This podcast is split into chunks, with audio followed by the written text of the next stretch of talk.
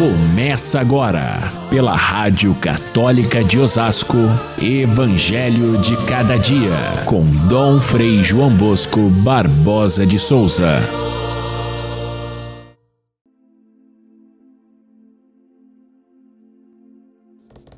Os discípulos aproximaram-se de Jesus e pediram: Explica-nos a parábola do joio. E Jesus respondeu: Aquele que semeia a boa semente é o filho do homem. O campo é o mundo. A boa semente são os que pertencem ao reino, e o joio são os que pertencem ao maligno. Caríssimos irmãos e irmãs, ouvintes do nosso Evangelho de cada dia, dia 1 de agosto, iniciamos o novo mês, o mês das vocações, celebrando o dia de Santo Afonso Maria de Ligório. Santo Afonso foi o fundador da congregação do Santíssimo Redentor, os padres redentoristas. Ele, olha, desde 1700 e tanto até aqui já realizaram muitos trabalhos de evangelização na igreja e hoje estão presentes nos nossos grandes santuários, inclusive o Santuário Nacional de Aparecida, que é conduzido pelos padres redentoristas. Santo Afonso era um homem de extrema inteligência. Nasceu numa família rica, teve oportunidade de estudar desde muito cedo. Com 16 anos, ele já era doutor em direito civil e direito eclesiástico. Imagine!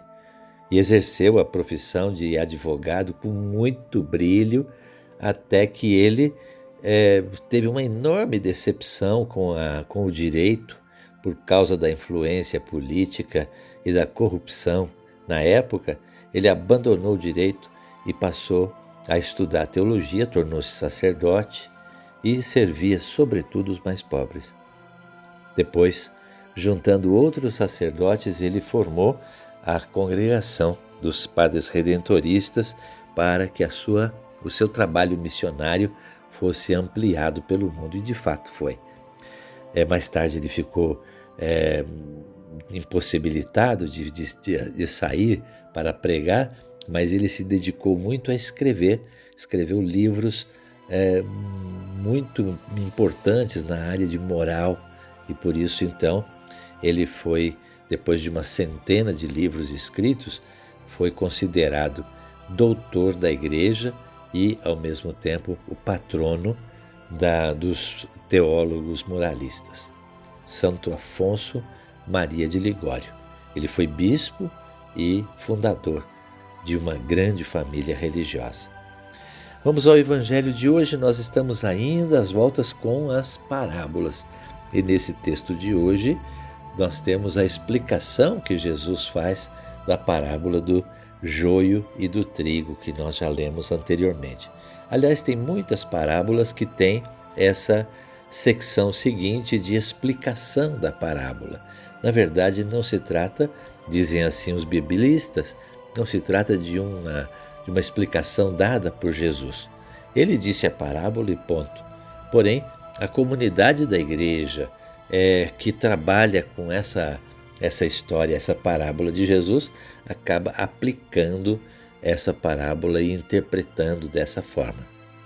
Isso não desmerece o fato de que se trata de um texto inspirado, está dentro da, da Sagrada Escritura, portanto, é do Espírito Santo. Mas é interessante a gente observar que muitas vezes a, a explicação dada pela comunidade ela acentua mais o aspecto interno da comunidade e muitas vezes deixa de lado o objetivo principal de Jesus, que era aqui na parábola da, da, do joio e do trigo, mostrar a paciência de Deus com aquilo que não corre bem, com aquilo que é o mal presente no mundo, no sentido de não eliminar antes da hora aquilo que pode eventualmente trazer algum lado bom.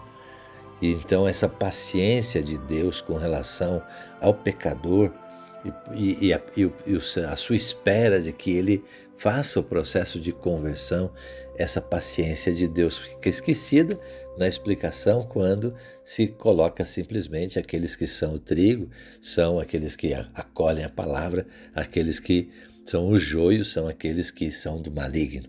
É uma interpretação, portanto, também correta, porém que esquece esse lado tão importante da parábola. Na verdade, os, os estudiosos chamam atenção para isso, para que a gente veja que a, a parábola é rica de interpretação e ela pode ter muitas leituras, e assim se faz no decorrer da história, cada vez revelando algo de novo que a mesma parábola tem. Ah, o fato de ter sido um acréscimo é, da comunidade, essa, essa explicação, não deve deixar a gente sem esse lado mais importante colocado pelo próprio Jesus.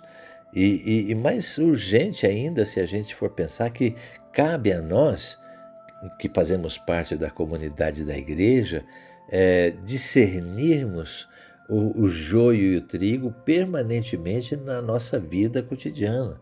Nós não somos isto ou aquilo, bons de um lado, maus do outro. Nós temos a maldade dentro do nosso coração, junto com a bondade. E discernir constantemente é a nossa tarefa mais difícil. É tão fácil a gente condenar os outros, é tão fácil a gente perceber quem é o bom, quem é o ruim na história, mas o julgamento nosso é parcial e, e, e não, não, não leva em conta as intenções do coração. Só Deus é que vai saber distinguir o bem e o mal lá no fim da história. Não nos cabe a nós julgar, cabe-nos permanecer no bem, cabe-nos discernir onde está o lado do bem para deixarmos que o mal é, fique de lado ou não, não seja o, o nosso, a nossa opção, a nossa escolha. O mal está presente no mundo, nós não podemos eliminá-lo com a nossa própria capacidade. E nem Deus quer fazer isso. Então, já que ele não faz, não somos nós a condenar as pessoas e querer criar na nossa, no nosso, no nosso entorno uma comunidade de justos e perfeitos que saem condenando os outros. Seria terrível isso. A parábola nos permite é, entender, primeiro, que Deus ele, ele, ele, é o autor do bem, ele é, ele, ele é o, quem nos dá a semente boa do trigo. Tá? Quem semeou a, a semente ruim foi o maligno, diz a parábola. Não é Deus que faz o, o bem e faz também o mal. Ele faz o bem. Agora, se Deus tolera que o mal esteja presente no mundo durante o decorrer da história, é porque vai chegar um momento em que isso vai ser explicado, vai ser definido e vai ser separado. Mas cabe a Deus não a nós. Não somos nós que devemos condenar as pessoas. Nós corremos, portanto, dois riscos muito grandes na nossa vida e na nossa comunidade. O primeiro deles é a gente se sentir é, o, o trigo perfeito e condenar todo o resto como se fosse joio. Nós não temos essa capacidade. Quem julga é Deus. Por outro lado, existe um outro risco que nós devemos evitar de dizer que Deus tolera o mal de tal maneira que é, todo, todo mundo sai justificado, não existe nenhuma possibilidade de alguém ser condenado por Deus porque ele é extremamente misericordioso. Também está errado. Nem uma coisa nem outra. A parábola nos dá o justo, é, o justo juízo para que a gente faça esse discernimento. Diante de um mundo que tem coisas boas e más, eu tenho que escolher o bem. Não tem outra alternativa. Não é tolerar o mal no sentido de considerá-lo bom. Porém, não condenar, não excluir, não afastar aqueles que eventualmente praticam o mal, porque cabe a Deus fazer isso, não a mim. Mas vai chegar a hora em que isso vai ser definido. Não vai ficar barato, não, para quem escolheu o mal. Então é importante que a gente tenha essa escolha muito clara desde já. Entendem como a parábola nos, nos coloca diante de uma, uma, uma posição muito justa, diante de uma coisa difícil que é discernir entre o bem e o mal que nós devemos fazer ou que nós devemos evitar. É tão difícil, mas ao mesmo tempo a parábola nos permite ter essa, esse, esse juízo, esse equilíbrio e essa força de conviver num mundo assim escolhendo sempre o bem, que é o nosso, objetivo, que é o nosso caminho, que é a nossa escolha, que é a escolha de Deus. Então, entre aqueles que, que semeiam o mal, é, nós não, não devemos nos incomodar com eles ou condená-los ou excluí-los. Devemos simplesmente nos juntar com aqueles que praticam o bem e assim reforçar o nosso desejo de viver sempre no bem.